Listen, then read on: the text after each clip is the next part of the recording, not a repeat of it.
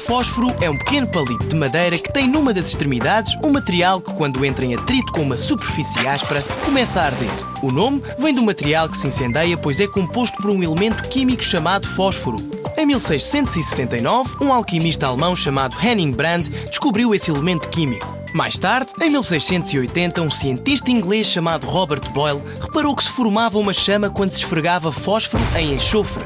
Em 1827, um farmacêutico inglês chamado John Walker foi o primeiro a produzir palitos de fósforo.